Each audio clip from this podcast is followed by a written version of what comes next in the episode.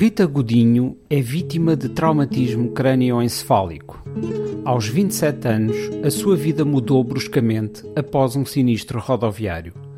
Vamos escutar o relato na primeira pessoa, gravado na Novamente, uma associação que apoia os familiares e as vítimas de traumatismo crânioencefálico.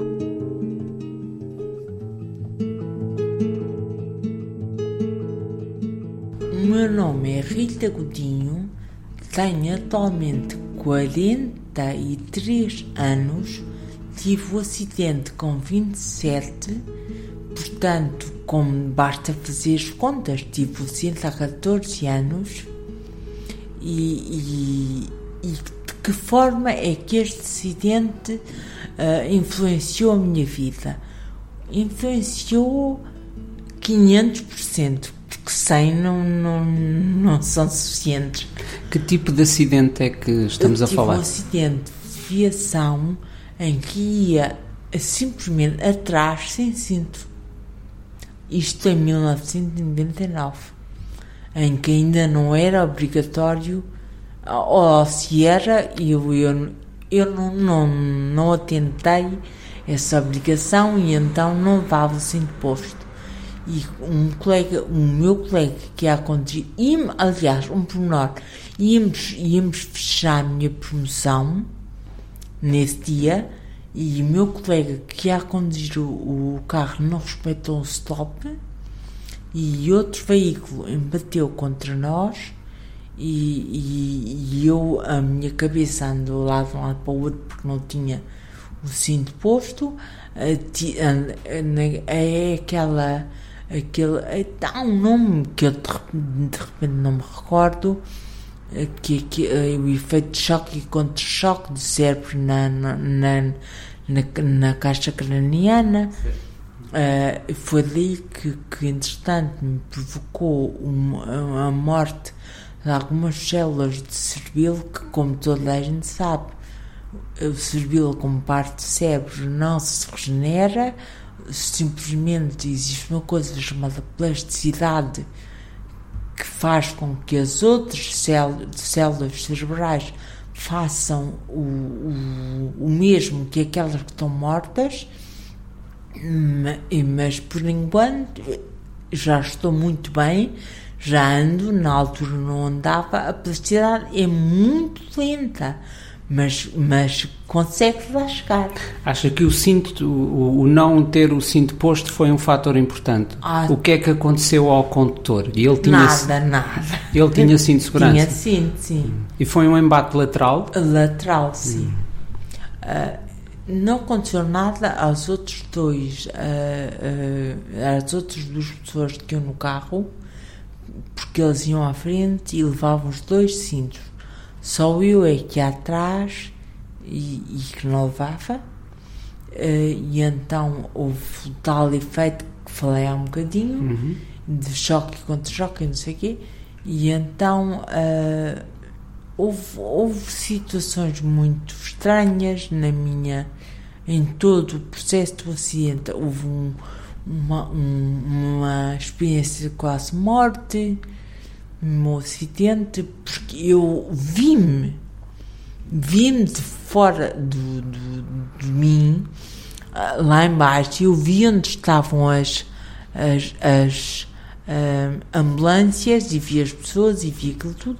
E o mais estranho é que quando estava a entrar em Santa Maria, uh, porque fui socorrido em Santa Maria, eu vi a minha ambulância a ir a, a, a, entrar pelos túneis que eles têm de acesso à urgência. De, uh, eu assisti, assisti isso tudo, embora fosse dentro da ambulância, inconsciente. Vi a ambulância, estaria, e sei que estaria em coma já nessa altura, porque, por coincidência, e a mulher de, de, um, de, um, colega meu que ia no acidente é médica e disse que eu estava em coma logo. Portanto, fiquei logo em coma. Então, como é que eu me lembro da sala onde foi feito o primeiro TAC quando cheguei ao hospital? há sim diversas experiências estranhas, mas isto são outros 500 e são situações que um dia vão ser explicadas por alguém que não serei eu. E esteve em, em coma muito tempo? Não, não tive em coma muito tempo, tive em coma 12 dias. Uh, tive em coma 12 dias, mas como disse, já, já estou, uh, já tive traumatismo crânioencefálico há 14 anos, portanto já sou uma veterana da, da situação. Não, a veterana ainda não serei, mas já serei, já terei bastante experiência. Que, que, consequências é que esse trauma teve na sua vida, do ponto de vista físico, mas também social? Quer-nos falar um pouco sobre Olha, isso? Olha, do ponto de vista físico, uh, eu deixei de andar, mas momentaneamente tive para aí seis meses sem andar, mas eh, depois voltei a andar e, tente, e deixei de escrever.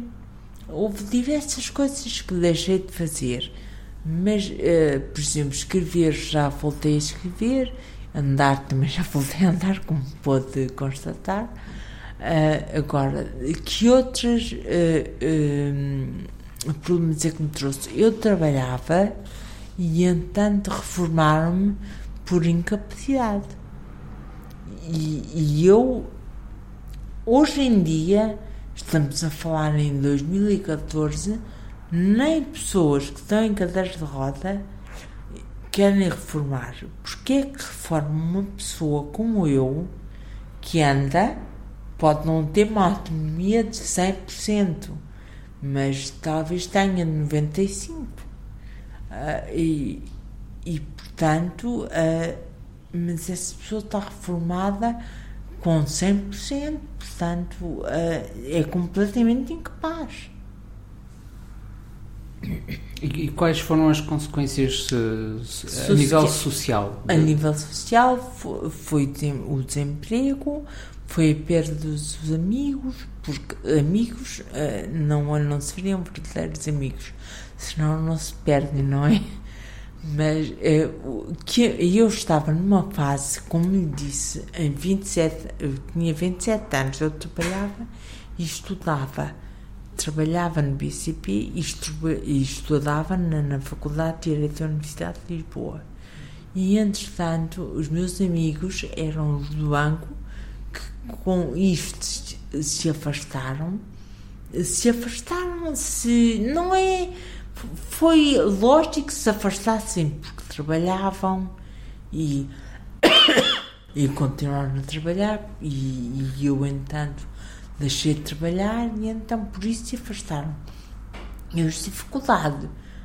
Eu deixei de, de, ir à faculdade e eles começaram a trabalhar. Portanto, houve, houve assim um, um, um desencontro total. Uhum.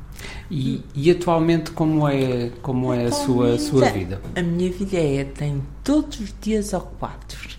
Todos os dias eu saio de casa, graças a Deus, graças a Deus e à minha mãe, ao meu pai que, e, a, e a mim também, que não, não cruzamos os braços e, e portanto, à segunda-feira era um dia em que eu não tinha nenhuma terapia de especial. Aliás, eu, terapia, eh, passei a ter só eh, eh, período, três períodos de 20 dias por ano, porque a companhia de seguros, que com a minha capacidade é permanente, tem que me dar 60 dias de fisioterapia por ano. Ou seja, eu. Uh, divido-os anualmente em períodos de 20, aproximadamente 4 em 4 meses, faço 20 dias de fisioterapia. Mas eu estava a dizer da minha semana. A minha semana é como à segunda-feira o cinema é mais barato, vou ao cinema. Pronto. Já é um dia que está ocupado. À terça-feira uh, eu, eu gosto muito de fazer artes decorativas e fazer coisas com as mãos. Aliás, é uma forma de eu, de eu uh, desenvolver também a minha motricidade fina. Vou fazer artes, vou fazer artes decorativas para a parede. também para socializar e, e estar com pessoas isso tudo. À quarta-feira é um dia em que, em que eu não tenho assim, quem me ajude, portanto fico em casa, tenho que fazer almoço, jantar e essas coisas todas.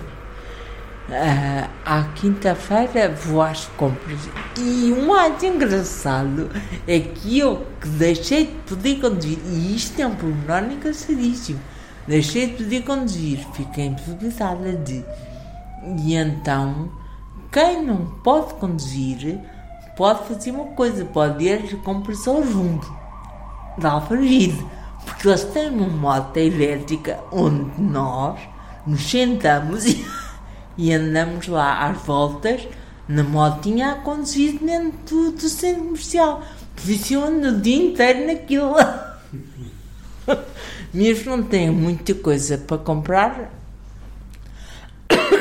Estamos aqui na, na novamente. Sim, um, sim. Tem uma atividade aqui na associação. Ah, sim, tenho encontro pares, que é super importante também, porque nós, eh, traumatizados canoencefálicos, que são quase, ou muitos dos casos de, de acidente de viação, que vocês conhecem melhor que eu, eh, traduzem-se em, em traumatismos canoencefálicos.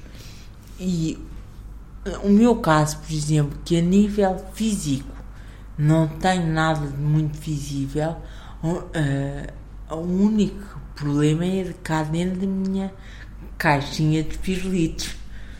E, e, então nós, quando, quando paramos e estamos em casa, deitados e, e pensamos assim: o que é que eu tenho? Não sei o que é que eu tenho. Pois eu não tenho nenhum braço partido, não tenho uma perna partida. Não, eu tenho a minha voz que não é a mesma coisa. Mas de resto, problema cá dentro da caixa de pirulitos. Não é absolutamente visível assim a olho nu. E, e então, aqui na novamente, eu consegui encontrar pessoas como eu, pessoas que são tão extraterrestres como eu, ou seja, que não, que são completamente párias, que, que são parte numa sociedade à parte.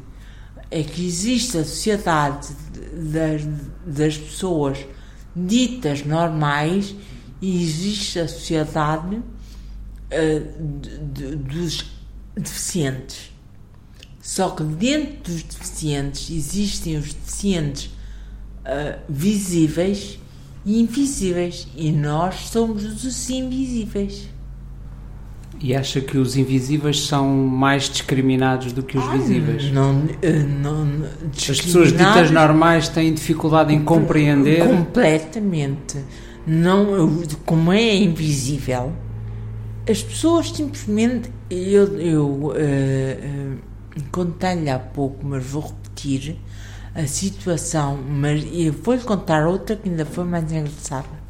Uh, no autocarro, que eu ia no autocarro visitar a minha mãe ao hospital, por acaso, e, e, e chego-me a um lugar deficiente e peço o lugar. E o senhor que lá estava sentado, que não tinha nenhum problema, diz-me assim: Porquê? E eu digo: Olha, sim, por um equilíbrio, que sou, tenho que estar a contar o autocarro até e achei aí está o tal trauma psicológico também, e emocional, o trauma emocional, porque isto tudo também passa por um trauma emocional. Porque a pessoa tem que estar a reviver a, o facto de ser deficiente a, todos, a todo momento. Tem que estar sempre a lembrar-se: olha, sou deficiente por isto, por aquilo, por aquilo